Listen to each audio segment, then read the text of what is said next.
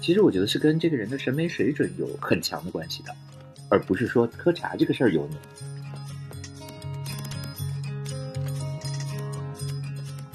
肯定有特别好的茶，有特别不好的茶，但是往往不会喝茶的人，或者说他只喝过不好的茶的人，他就会来跟你说，茶都是平等的，你跟这个茶有缘，就像跟你说你跟这个壶有缘是一样。我觉得这还是中国文化里那套话术嘛，就是他借一些大的空的哲学概念。告诉你，但是你无法反驳。但其实它跟茶有多少关系？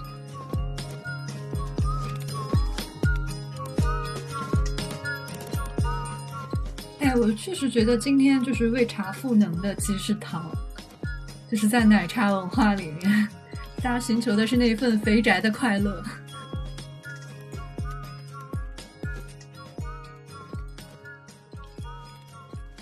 听众朋友们，大家好。欢迎收听新一期的反向流行，我是主播董木姿，我是于雅琴。春天春茶差不多都上市了，所以今天我们就想跟大家分享一下关于喝茶这件事。喝茶呢，之前往往被认为是中国古代文人非常清雅的精神生活的一部分啊，但是过去几年，我们好像又形成了一个新的关于喝茶的刻板印象，就是喝茶等于油腻，越来越多的跟油腻中年的形象联系在一起。那今天我们就非常。荣幸的请到了作家王开老师。王开老师是一位绝不油腻，而且对茶文化有很多研究的老师，就想跟大家一起聊一下关于茶文化。王开老师，介绍一下你自己吧。大家好，我叫王凯。我刚才特别高兴的听到大家说我不油腻，因为我本来以为就所有的中年人都被大家归为油腻。可能因为我过去写过茶的文章比较多吧。过去在三联生活周刊做了十多年的记者，去过很多茶山，见过很多茶人。包括到现在，我们做的一些新节目也跟茶有关，所以大家就老是会觉得我比较懂得茶和茶有关的一切。其实我和雅琴都还蛮喜欢喝茶的啊，当然我是一个叶公好龙式的喝茶者，因为我咖啡因不耐受，一喝茶就会发疯。我们两个其实也都发现，好像真的是参加有中年男性而，有时候会偏油腻的场合的时候，大家往往是在喝茶。其实好像也有女性吧，虽然我现在我现在是一个女性主义者，但是我觉得好像大家也经常会去说那种就是穿着麻布袍子的，就是办茶会的女性也很多。呃，不要归结为男性，我们男女平等一下。我其实可以分享一下，就是我第一次看人喝那个功夫茶，就是我读书的时候。误入了一个圈，就叫古琴圈。然后那个圈子里的人都非常喜欢喝茶。就我第一次发现，原来喝茶还要摆出这么多小玩意儿，然后有很多的说法。而且就是当时为我们做茶的这个，的确就是你刚才讲的一个穿着麻布衣服的中年大姐。我虽然到现在我也喝茶，但我一直都觉得，就是说到喝茶，我就会想象那样的一个形象。其实还蛮有意思的。我们刚才就包括你刚才说的，其实它是一个形式。这个形式出来的时候，它一定是有具体的原因的。就是我为什么需要这个杯子，我为什么需要这个壶？而且最早这个形式能流行，它一定是很美的。但是我觉得到后面，就是很多人他就只会形式，不知道为什么了，所以他就把它变油腻了。早些年我们杂志做茶之道，那时候卖的特别好。就有两年，我就被全国各地的人们邀请去看他们的空间呐，看他们的喝茶的地方啊。我看到第五个、第六个的时候，就已经快疯了。就是所有的人都一样，然后所有人都是抄的，所有人都是学的。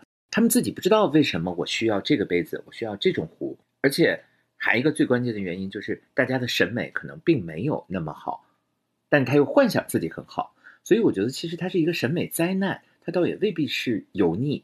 它其实是一场无关男女的一个审美灾难。你想想，如果你对面坐的是一个天天在那儿卖茶、巴结官员的，但是他又要做出风雅样子的人，你当然会觉得油腻。其实我觉得是跟这个人的审美水准有很强的关系的，而不是说喝茶这个事儿油腻，只是成了一个附庸风雅的社交行为。对，然后又回到中国来说，前两天正好有一个古琴老师，上海的一个戴小莲老师，他们在跟我聊的时候，就是中国的文化是没有标准的，特别奇怪。就比如说西方的钢琴，它考级很清楚嘛，一级、二级一直到多少级，然后古琴是没有标准的，喝茶也是没有标准的。虽然我们有茶艺师是吗？但那个系统很随意、很简单吧，就国家的那个标准不完善。我觉得就是因为它茶是一个相对它有玄虚一面的东西。它不是一个纯粹的农产品，你吃个豆子，你最多说，哎，我吃饱了，或者这黄豆很香。你不会进一步说，哎呀，你看我的全身的什么气运打通了，你永远不会说这种话，大家就觉得你你在发神经病。但是茶，大家如果说这种话，大家也不会觉得他是个神经病，大家以为他真的是哇，这人身体很好，体感很好，他真的是通了。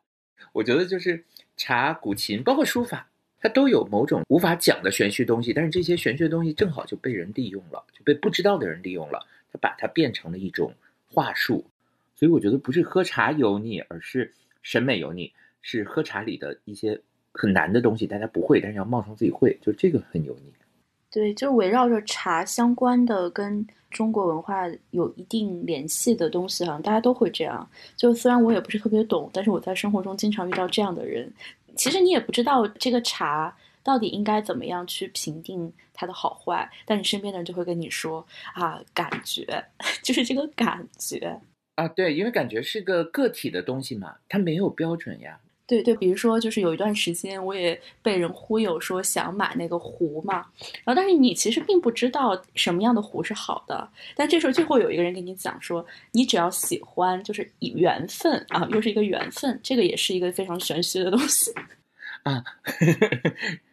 我最恨的 一句话就是，你到很多地方，有人拿着很差的茶给你喝，然后他就突然说。茶都是平等的。我有一段就特别想写一本书来骂这些人，说茶不是平等的，肯定有特别好的茶，有特别不好的茶。但是往往不会喝茶的人，或者说他只喝过不好的茶的人，他就会来跟你说茶都是平等的。你跟这个茶有缘，就像跟你说你跟这个壶有缘是一样。我觉得这还是中国文化里那套话术嘛，就是他借一些大的空的哲学概念告诉你，但是你无法反驳。但其实它跟茶有多少关系呢？就真的是话术，我觉得。这是个营销话术。还一种就是说，我碰到有的人，他真的是从来没喝过好茶，他只是道听途说说，哎呀，这个老白茶很好，但是他甚至连标准的老白茶的好的都没喝出来过，他就只是说我这是个老白茶，你来吃吧，你来喝吧。我觉得其实跟话术、跟认知、跟自己的见识都有很大关系。哎，我突然觉得这个确实是和中国人一贯的这种怎么样讲，它是一个很。不定量的思维，比如说我们做菜少许加盐少许。那其实关于这个茶，到了今天，因为它被推崇为可能是传统文化的一个精髓，或者说呃，它是一个有光环在那里的文化或者一个习俗，然后大家就想纷纷的加入。其实到底是什么人在喝功夫茶，或者在讲这些茶道？我的感觉是，似乎好像是中年人更多一些嘛。对，我也还想补充问一个问题：虽然一切的东西都是有标准的，但我还是想知道这个标准是谁来制定的。其实，它当然是有一个呃客观意义上的标准，但实际上。这个制定标准，我觉得本身也是一种权力的象征。那究竟是谁在决定什么样的茶是好的，什么样的茶是不好的？还有，其实农产品也是有三六九等的，也是有更好的大米和更差一些的大米。但为什么没有对其他的农产品有像茶这样赋予这么多文化意义呢？我觉得中国这个关于茶的标准制定其实特别有意思，因为它是一个文化标准，它不是一个品鉴标准。我们都知道《茶经》嘛，大家说起来就是陆羽所写的《茶经》，就是他是唐代一个，我们现在也不知道陆羽究竟有没有这个人物啊，只是说有人说有，有人说没有，就像孔子《论语》一样，是当时很多茶的一些说法的总结。就陆羽当时制定了很多中国茶的标准。你比如说，陆羽说过一句话叫“茶有真香”。其实我们民间最早的时候，中国人喝茶只是把它当植物来饮用的。我看过一个日本的人类学家在西双版纳调查的时候，就发现当地的人还把茶当菜来吃，就是嫩叶拿下来会凉拌。这可能真的就是茶的最古老的一些食用方式。包括魏晋的时候，当时寺院里喝茶，唐代也是寺院里喝茶，很多人是往里加盐、加胡椒、加，就他把当做一种菜汤来喝，他没有把它当成一个纯粹的饮料来饮用。然后在民间其实也一直有，我们都看过《水浒传》啊，《金瓶梅》啊，你没有发现它里边的茶其实好多种啊？你看那个卖茶的那个王婆，它里边点好多茶，什么蜂蜜什么茶，什么桂花什么茶，大家一直是拿茶叶跟什么东西混合的。但是呢，我觉得自从陆羽写了《茶经》之后，他告诉大家茶有真香，他就树立一套很高的文人认可的标准，就是茶是不能混合别的原料的，一定是这么按照。它的香气，它什么都不添加来喝的，当然，它这个标准是慢慢被大家丰富的。比如说，我们现在要的标准就很多了，而且我们不能混合别的原料，这个是中西对茶的最关键的不同。英国的下午茶里有一种很标准的那个伯爵红茶，伯爵茶，它里边就是加了很多佛手柑的精油的。但是我们如果卖茶的人跟你说，我这个茶里加了多少白糖，你就会觉得哇，这个茶好低端。就是中外对茶的标准认可特别不一样，所以我们中国的标准是一个文化标准。它文化标准里，它第一它要香，第二它汤要醇厚，要怎么样怎么样，就包括就是有些风雅的茶，在茶的整体里也是不好的。比如说我们喝的桂花茶。大家就觉得那是小女孩喝的，比如说荷花茶，大家也觉得那个是哎呀，或者是铭记的董小宛的一个玩意儿，或者是什么，就是它不是一个文人士大夫。所以我觉得茶的标准，它跟农产品标准不一样，它是个文化人制定的一个标准，它真的还就是个中年男性的口味。嗯，现在很流行那个什么什么乌龙啊，桃花乌龙啊，或者什么乱七八糟，其实那都是年轻人的茶，但是在喝茶人眼里，那都不叫茶。就你可以靠做茶工艺让这个茶更好喝，但是好喝它还是不是说不能加任何东西。所以我觉得年轻人喝酒，中老年喝茶，这个可能真的是年轻人的口腔，它需要更新鲜、更猛的刺激嘛。我们小时候都吃的更猛嘛。我觉得这个茶倒是中国人基因里的东西。我自己的感觉是，越往后就可能三十四十就越爱喝茶，他就不太爱喝啤酒啊。就是他可能真的是个基因，他不完全是个文化习惯，也不完全是个装腔作势的生活方式。就我我相信我们父母辈，哪怕他喝的是粗茶，就是很简单的茶，他也是爱喝茶的。就是很少有人说我就是喝咖啡为生，或者我就是喝喝酒为生，这种还是偏少数吧。对，其实前阵子看那个瑞幸的新闻嘛，之前瑞幸说要在中国推广咖啡文化。很多人都觉得这个本身就是不太会成功的，因为中国人喝茶的习惯实在是太根深蒂固了。而你这个喝茶其实就是算你的咖啡因摄入量嘛。那其实当茶在你的生活中占有了这么大的比重的时候，这个咖啡这么另外一种咖啡因的物质，它是很难再去开拓，呃，有有多少剩余的空间去开拓的。但是另外一方面，刚才讲到咖啡的问题，我觉得也有一个很好奇。在城市里面，其实却非常大力的推广这种咖啡文化，然后把它作为现代生活的一个部分。当然，这可能也与就是缺乏办公场地有关。我们会看到各大咖啡馆，其实它实际上变成了一个办公的地方，一个商务会谈的地方。但为什么茶没有这样的一个商业化推广呢？其实有，其实有，你没看到好多吗？就我觉得茶还是停留在一个好像比较玄虚的状态里面。我觉得这个跟茶的饮用特性大概还有点关系啊。就比如说我们喝一道好茶，它一定是冲四到五泡，所以它得不断的冲冲泡它，它可能到第四泡、第五泡会特别好喝。就是它中间有个过程，它跟咖啡不一样。我无论再好的咖啡，哪怕是归夏，我也就是一次性给你冲出来，你就喝了，对不对？我不存在反复给你冲。好的茶，它可能需要一个专业人员来帮你冲四到五泡，但你谈事儿，你不能总是旁边有个人在帮你泡茶吧？就是我觉得这个好像是个原因，但是我没有认真想过的。然后就你刚才说，现在茶馆没有在做，就茶馆一直在努力的做。前两年大概钱比较多的时候，就是市面资金比较多的时候，每天都有人来说我要做一个中国的星巴克，然后我就觉得很好玩，因为星巴克不是以茶好喝著称的嘛。中国就有好多做这种类似于星巴克的，你其实我们在街上也能看到什么主业呀，什么就是还是挺多的。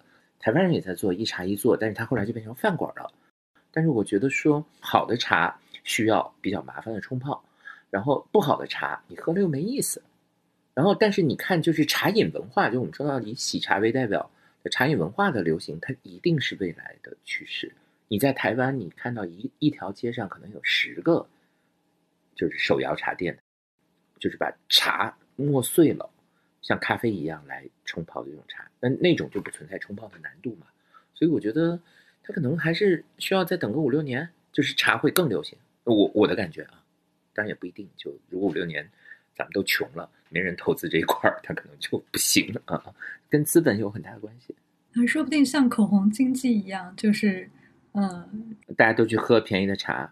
有可能，因为我觉得像喜茶，还有就是禅悦色，我觉得他们的流行跟口红经济很像的。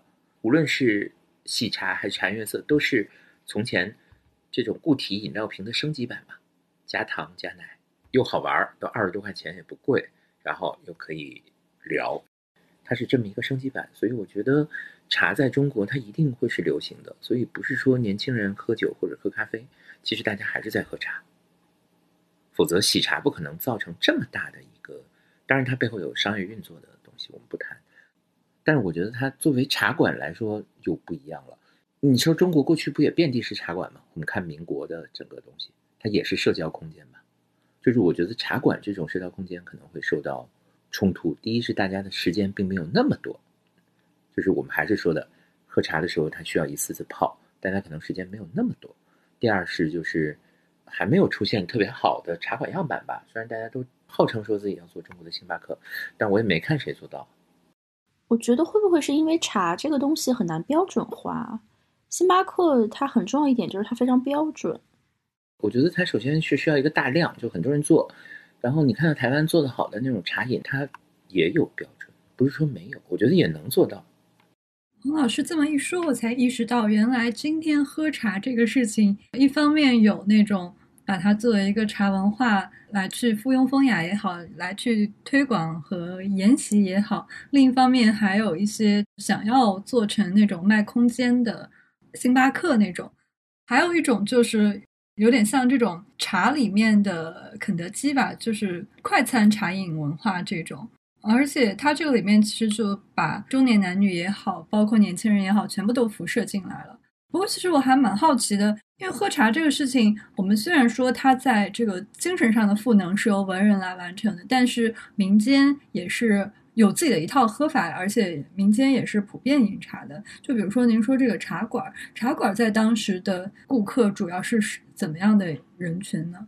他肯定就是这文人士大夫，他肯定不会跑去这种街头嘈杂的茶馆来去。你说我们过去的茶馆，对对，我觉得过去茶馆应该是一个。任何一个区域的公共生活空间吧，它好像很多人在里面谈谈生意，然后包括很多人在里边就是处理社交场合的这种问题。它其实茶在里边只是一种饮料，就是只是给你不断的喝水。我觉得过去茶馆就是我们现在的微信群吧，就是只是我们微信群里没有喝的啊，就是哦那个好像跟茶的关系没有那么大。当然有很多人会去追寻说，哎呀那个现在四川不是也还有一些吗？我记得我们有一年去川美，在重庆，那边有个老茶馆，就是那种盖碗茶，然后就破破的房子，重庆老房子。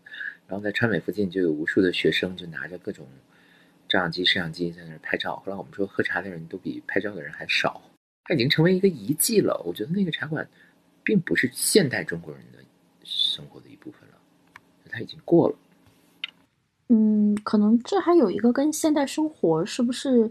呃，能够更好的匹配，因为茶，我觉得除了像那种快消的，你很难说把它可以带着边走边喝，而且它能够提供给你的咖啡因也非常的有限，就不太符合说出现在一个写字楼或者现代空间里面这样的一个形象。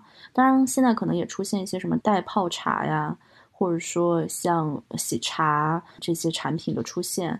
可是我觉得更多的人还是把那个东西当做是一个糖的补充剂，就是喝了这个之后我能很快乐，而不是一个茶本身，或者说作为一个咖啡因的补充。哎，我确实觉得今天就是为茶赋能的其实是糖，就是在奶茶文化里面，大家寻求的是那份肥宅的快乐。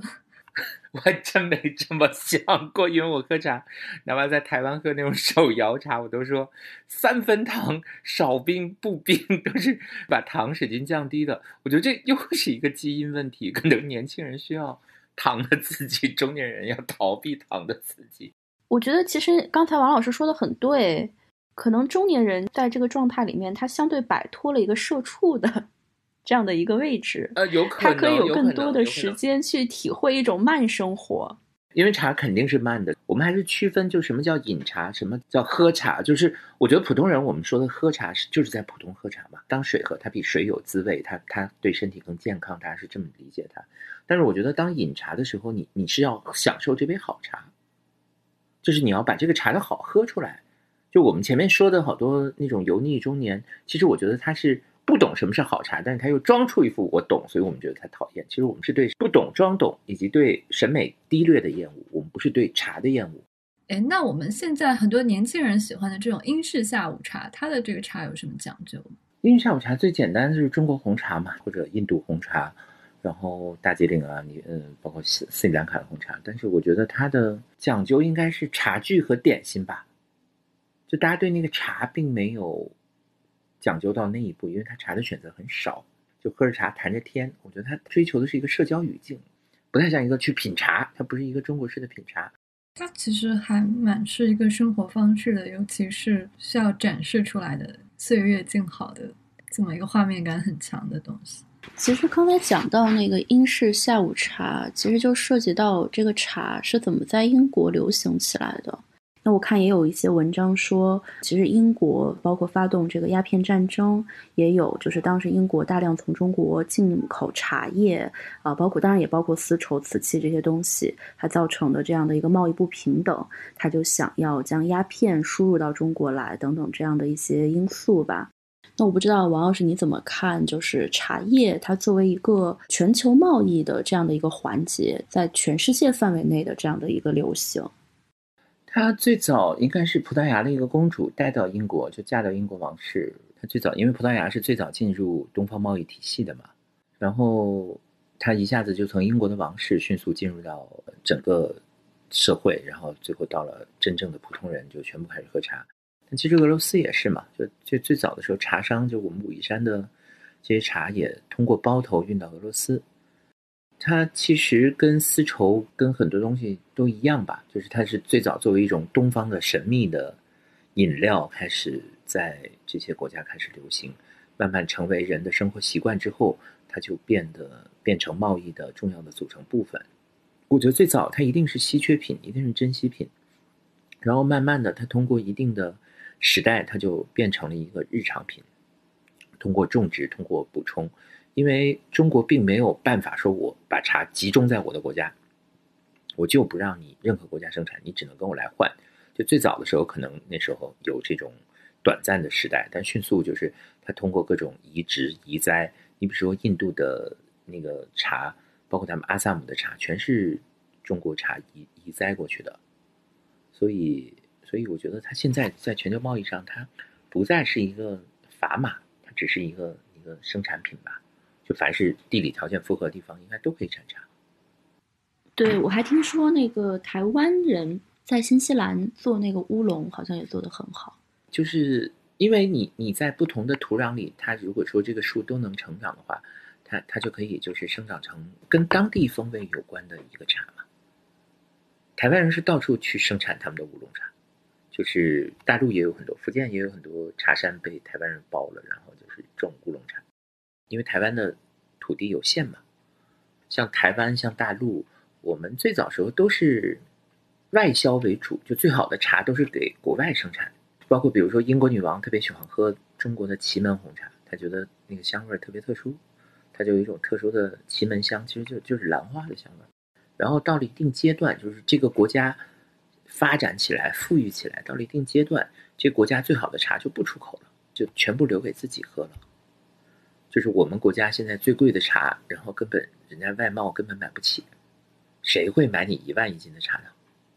就是最贵的茶反而被本国人喝了，然后便宜的茶，现在外贸出口的茶都是便宜的茶，都是大众产品茶。这里面又涉及到一个标准问题，就是红茶其实是一个很西方标准的东西，就是很多红茶厂，它就把茶分成八个等级，越老越粗的，它就越越在等级下，然后比如说。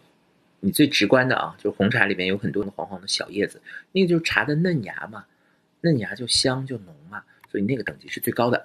但这种评级呢，跟中国人的整个饮饮用习惯完全是冲突的。你比如说普洱茶有一个最贵的茶，特别贵，大概叫红印，然后六十万左右人民币一饼。然后那个茶当时出厂的时候，就是中国早年出厂的时候，那个茶根本不是最高等级的茶，它反而是四五等。它都排到四五等了，因为它那个茶不是特别细嫩，它可能里面也有叶子啊，也有梗啊，也有什么。最高等级反而是都是一些细叶嫩叶，但是呢，放了很多年之后呢，细叶嫩叶反而没有力量了，反而有梗、有叶、有枝才好喝。所以红印是有梗有叶有枝，它反而变成一个很贵的茶了。所以这个就回到我们前面说的标准，这特好玩，就是咱们的标准跟西方标准还是不一样的。西方人什么时候知道说这个茶叶越放老越好喝？我们从来不存在这种使用标准吧？你除非说到火腿啊，这个火腿五年啊，但大家很少啊。当然葡萄酒也有。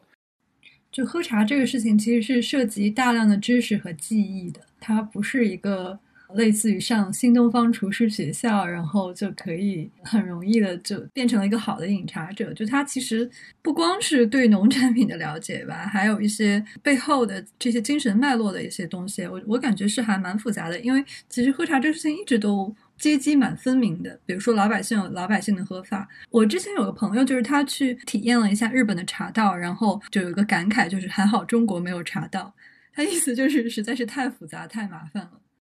嗯，我个人感觉就还不太一样。是这样的，就是我们中国茶有几次它比较流行的时代，一个是当然也是上行下效嘛。比如说宋徽宗、宋代，整个审美它非常发达，然后大家通过喝茶玩了很多游戏，比如说要用天目碗，要用黑釉，比如建盏。然后到了明代的时候，就是文人系统比较发达，然后大家又开始就是有一次茶的复兴。然后到了当代，也就是说，二零一零年之后，中国人的喝茶方式又在改变，不再用一个玻璃杯或者一个搪瓷缸子。现在你你会看到无数的地方，无数的人都在努力改变。你不管他用着十块钱一个的紫茶壶，还是一万块钱一个紫茶壶，所以这一次他又迎来了新的一次的对茶的重新认知和对茶的一个重新挖掘。对茶的重新挖掘，它也不不仅仅是挖掘茶，它背后有一个很深的原因，就是中国现在在重新建立。整个对自己国家的一个了解和重新建立一个文化自信嘛，那当然这个是官方他有意去宣传的、去推动的，就是从上到下。但是民间，你看有多少穿汉服的小孩在假装喝茶？我觉得他有一个对国家重新去挖掘的这么一个原因。因为我们到清代乾隆之后，整个中国就穷了，茶一定是一个富裕的时代，他才会给你玩这么多花招。其实，在中国，你如果认真喝茶，它的那个规矩不比日本的茶道规矩少。他们日本除了我们所说的那个抹茶道，还煎茶道。煎茶道是我们明代传过去的，它那个就跟我们现在喝茶一模一样，但是它就特别拘泥于形式，它只喝两道。所以我觉得，就是我们所看这个茶，它不是一个僵化的，说中国自古以来中国茶就是这样的，它它是不断的流动变化的。所以现在的喝的茶变得更复杂，或者变得更繁琐、更精致，因为你财富到了一定积累嘛，大家有钱有闲，他就开始又重新玩这个新的玩意儿。这对我来说还真的蛮有意思的，因为我之前一直会有一个很多文章都灌输的观念，就是传承的比较好的才是掌握它精髓的。但其实每一代的，就从宋代到明代，它都是有一个变化和创新，然后这个创新背后可能也有它的一些哲学或者思想，或者跟当时生活方式的一些结合。啊，是，还真是，就真的是每一代都有创新。其实我这个也是受一个日本人的影响才明白的。日本有个陶艺家，在他们国家也很出名，他做一种，他们叫片口，其实就是在我们中国就是我们喝茶的那个公道杯。他们的片口最主要是他们喝清酒的一个工具，就是喝清酒要分嘛，就装在那个公道杯里，再分在各个小杯里。然后呢，就他就很奇怪，就无数的中国人去买他这个东西。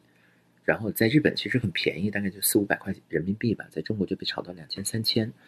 然后他就很奇怪，他就问我说：“为什么这个中国人这么爱买这个东西？而且他这个东西有大的、有中的、有小的。但是我们喝茶，我们就只买它中号的。”然后我就说：“哦，你不知道吗？因为大家都买回去当公道杯了，而且特别好看，因为它是用的那个金属釉，就是银色的，就很雅致。”然后他知道这个事儿，他就说：“啊，他说那我觉得这个特别好。”他说：“我也不觉得说拿喝酒的器物去喝茶有什么不对。”他说：“因为在过去的时候，比如说在宋代、在明代，都是你们中国的器物、中国的茶、中国的饮用方式影响了日本。然后现在我日本的一个小小的一个器物，现在可能成为一些很喜欢喝茶人桌上的一个主要的一个喝茶的工具。”他说：“那我觉得这个是所有大家文化的交流、文化的影响，它是一个环绕的，就是大家互相影响。今天你影响我，明天我影响你。”他这么说，我就。真的是改变了我的一些观念。我们不不要认为就是喝茶的模式是一成不变的，我们也不要认为有些人就是在装腔作势。您当年是怎么入坑的？我觉得他首先是被美学打动了，而不是被茶本身打动了。但你喝到一定程度，然后你进入到去研究它，哎，这个怎么好喝，为什么好喝，哎，然后再进入到第三部分，就是哎，这个树是怎么长的，为什么这儿的土壤会好喝，你就一步一步往里走。我觉得是这么一个一个系统。从茶体会到美，那这个关于茶这个美的尺度到底有哪些呢？它作为一个审美体系来说，我们现在看到很多社交媒体上小清新都会拿一个茶杯装一杯茶汤，我觉得那可能是一个比较简单肤浅的美。我们看明代文征明的画，他茶可能跟自然有很强大的关系。你去到茶山，你去到山野里，你会觉得它是美的吧？我们喝茶很少是会是在一个纯粹的冰冷的一个未来世界，我们要的还是这种相对自然的气息、人间的温暖。我觉得它这些东西是美的吧。那您在各地采访的时候，有观察到今天中国啊茶道有哪些流派，或者他们有什么风格是比较引人注目的吗？你说中国吗？对，我觉得他们就自创了无数流派，但好像没有一个。流派创成功吧。我经常碰到人跟我说：“啊，这个人是什么什么流派？” 我就非常茫然，因为完全不知道。然后你看了看，他也没有什么流派。因为我觉得创流派太难了，就是一个时代可能真出不了一个人，就一百年甚至一个流派都没有。为什么大家幻想自己就能创造一个流派呢？你你用的就是固定的杯子、固定的碗、固定的茶，你凭什么你就是个流派呢？嗯，这会不会是因为跟我们的文化传承过程当中的断裂有关系？因为我有朋友在日本，他学习花道，花道在日本就有很多的流派，而且它的传承是非常清晰的。每个人他的老师是谁，他老师的老师是谁，都是可以查到的。而在中国，其实好像很难做到这一点。是这样，这个还挺巧的，因为我做过一个花道的节目。在日本待了几个月，就是也见到了很多流派。它是这样的，就是它也分大流派、小流派。然后它大流派是很清晰的，比如说几大流派或者一些传统流派，什么嵯峨御流，专门给天皇那个系统插花的。但是我我不觉得说它每个流派都很清晰。他有好多年轻人说，我到了什么时候，我也就自创一个流派了，就就也有这样的。我开公司，我也就是自己的一个流派了，也有。但是你前面一句话，我觉得我特别的赞同，就是我们跟这个。断裂有很大的关系，我觉得说那个可能我们因为整个文化系统到清代中叶开始断裂，然后你想清末是战乱，民国是战乱，然后到了新中国重新开始，它要开始建设，我们真的富裕是到什么时候啊？整整我觉得有一两百年吧，我觉得也是一九九零二零零零之后，大家才真正相对有钱有闲，重新开始拾取这种生活。二十年你期待它能攒出流派吗？我觉得挺难的。中国历史上茶道有哪些显著的流派？就比如说，它其实是影响到了日本的。它其实也没有流派，就是我们中国人并没有派去影响他们。这个好像也是中日文化不同。我们就是只有影响力的一种喝茶方式。你比如宋代，无论是宫廷还是大臣，就大家都疯狂的用那个建盏来喝。哎呀，各种大出白沫的茶，然后怎么样怎么样。荣西和尚传过去之后，就影响了日本的喝茶方式。包括千利休他们现在喝茶也是这么一种传下来的，但是我觉得他们跟中国的喝茶也不太一样，它只是有某种形式，但它又用日本的美学观彻底改变了。比如说我们中国的东西都很富丽堂皇，他们把彻底改变成饭碗来喝茶。到了明代时候，朱元璋出来，他废团改散，就是过去茶都是一饼一饼的，他改成散茶，就像我们今天这种泡法，那大家就是用壶和杯来喝茶。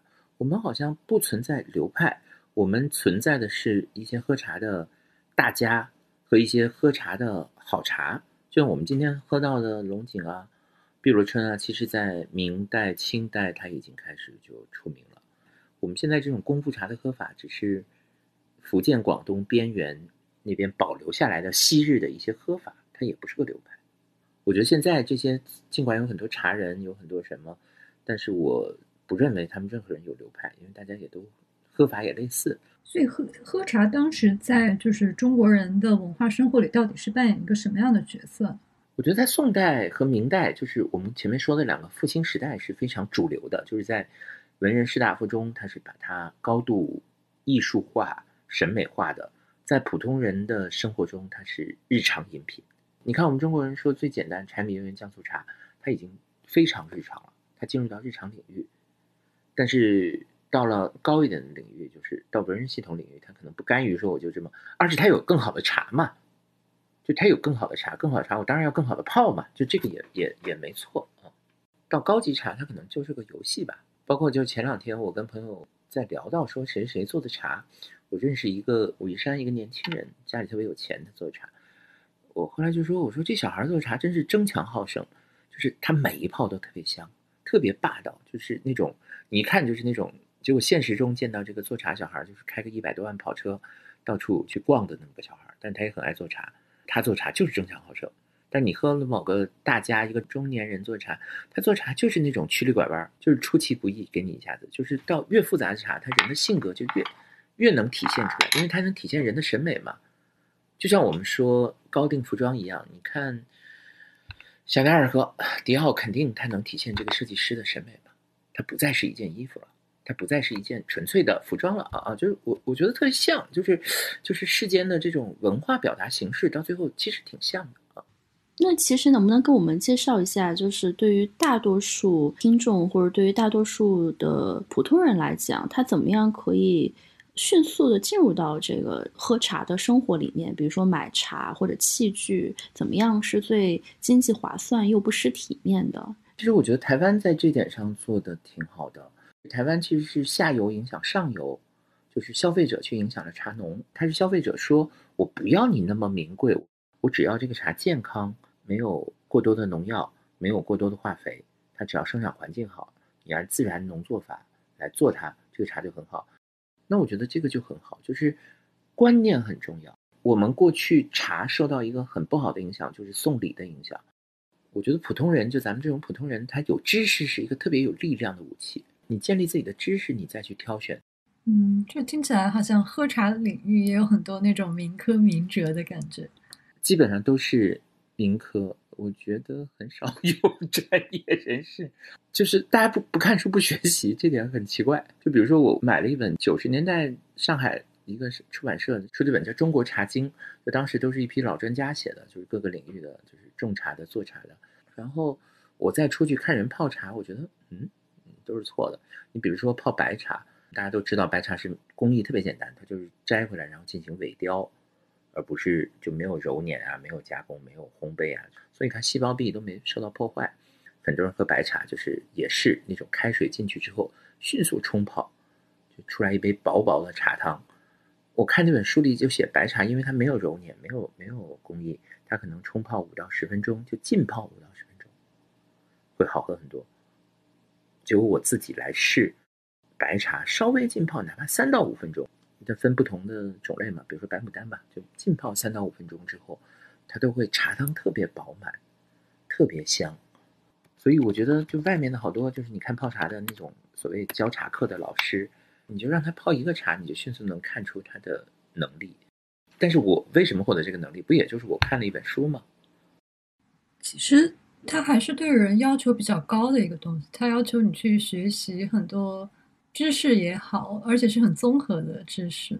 但是现代人，我们做什么要求不高啊？我觉得我们现在做什么要求都很高啊。对，因为它是一个说不清功能性的东西。喝茶这个事情，比如说你去得到学一个什么理财的课程，你这个是很明确的效果。但是喝茶这个事情。好像它是一种愉悦，但是它也说不清楚，好像也很难分享，也很难转化成什么东西。它就跟今天这种比较快节奏的生活，好像不是那么的契合了。我其实觉得这个里面还是有它的一个现代性的功能，不然的话也不会有那么多所谓有钱的、有闲的中年男性，嗯，盘着串儿来喝茶了。我觉得它实际上。能够提供一种消费的幻觉，就对于那些不懂茶的人来讲，其实这种幻觉也是很重要的。所以我是刚意识到，为什么就在用各种器具，呃，来在一个比较优雅的空间喝茶的人都是中年男人，因为他们才是有这个 资格来去，有这个时间，有这个嗯空间来去享受这些东西。然后年轻人就搞一个奶茶，在路上喝喝就好了。其实，在我的成长过程中，也不是没有年轻人喜欢喝茶，就像我刚才讲的，我当年认识的那个学古琴的朋友，他那个时候可能也只有二十三四岁的样子。他也有很多这样的朋友，其实并没有太多的钱，但是他喜欢这个东西，他要把它变成他的一个呃行为方式。还有刚才王凯老师讲到，比如说现在的那个汉服圈里的年轻人，他们可能也会去用这种方式获得一种。复古感，或者说获得一种文化感，这个东西虽然它好像没有咖啡，或者说没有像得到那种知识那么容易变现，但我觉得人。能够拥有这样的一种文化的幻觉，或者说一种文化上的自我的指认，其实也是挺重要的。如果就是用现代的这种消费的角度来讲，就是你通过你购买这样的一套行为，因为喝茶它不仅仅是喝一杯茶，它其实是一种行为，来去证明自己是一个什么样的人。我觉得我们说的是几个问题啊。第一个，当然，我觉得前面说的那个消费空间、消费幻象，我觉得特别有意思。那个跟名牌一样，但是我觉得它一定是往前走的。就这种消费一定是带给人快乐，不仅仅是给人看的，它一定会幻化到自己内身的。而是我觉得大家不要那个，不要就是把它妖魔化。我觉得茶在很多程度上它特便宜。我再举个例子啊，今年我听到的最好的龙井茶是六千多就能买到，六千一斤，它能分成多少泡茶？我们就算每一次只喝五克、五百克，它能分成一百次茶。那六千除掉一百次，它就是六克，对不对？呃呃呃，就是六块钱，六六十，呃六十六十。那我觉得说，我偶尔喝一杯六十块钱的茶，就是最顶级的了。一般很好的龙井茶，对，一般很好的绿茶，我今年碰到一个很好的绿茶，才八百一斤。那那每次你喝一次分一百次，你每一次才八块钱，它是便宜的，它不是贵的。但我觉得这不是一个钱的问题，就是里面就是你如何去找到这个茶，它是一个知识的问题。啊，是，就是它里面有一个知识，我明白，我明白。我的意思就是说，它第一，它不是一个昂贵消费，它我们不要把它变成一个，就是妖魔化它，它成为一个装装的消费，它它其实还是个个性化消费嘛。第二个就是我个人觉得，就是因为通过学茶，它不是学到一个外表，他认真去泡的时候，其实我觉得跟写书法还挺像的。他获得一种静气凝神的一种东西，它不是一个变现的学问。我印象中是不是禅宗还蛮推崇喝茶的？中国的宗教其实跟茶有很大关系，但是我觉得它纯粹是物质功能，就是因为过去那个僧侣他深更半夜他不睡谈禅的时候，他要喝茶来兴奋。这个最早的历史记载确实跟寺院有很大关系。所以说说下来，还真是跟茶这个东西的物质属性有关。一方面，它的咖啡因既能刺激低下阶层也好，或者是宗教呃所需要的那种呃精神的集中；但是另一方面，也因为这个和它的那个香气，也可以让人更复杂的一个精神或者审美上的活动联系在一起。那王老师能不能给想要对茶入门的朋友们推荐一些？可以去看的书，可以去学的东西。我觉得有两本工具书挺好的，一个是就是中国有一个二三十年代的一个大的农学家叫吴觉农，他把《茶经》做了一个当代的注解。他那个注解不是说来解释这些《茶经》是什么，他其实就是，比如说《茶经》里提到什么山生产什么茶，他那个《茶经》注解里就会去解释说，哎呀，这个呃现在这个山有什么茶。然后第二个也是一本工具书，叫《中国茶经》，也是九十年代一大批这个科学家都有点老了，就不是不是当代的。当代我觉得，我不知道是因为我没注意看，还是就是当代可能更偏重于美学呀、个人体验啊，然后有很多就是小清新式的，我不是特别喜欢。我们三联也出过一本书，就台湾的一个老师，我谢志章出了一本书叫《清香流动》。他可能就写的很基本，他写的是台湾乌龙茶的整个的品饮啊、喝法、选选择什么杯子、选择什么壶、选择什么样的茶器。那本书写的也是深入浅出，从名人的典籍中摘了很多东西，那个茶美学上有很大的贡献。嗯，我觉得也就这些吧。